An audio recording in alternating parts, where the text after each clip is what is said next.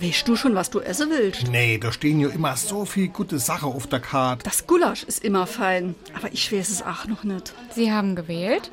Ich hätte gern das Gulasch mit den Schneebällchen. Sehr gern. Und der Herr? Der Herr, der nimmt das Cordon Bleu.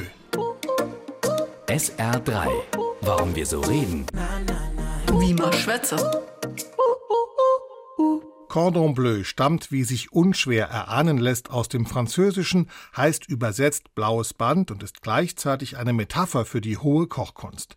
In etlichen französischen Kochbüchern findet sich bei allen möglichen Rezepten der Zusatz à la Cordon Bleu, was hier nach Art der hohen Kochkunst bedeutet.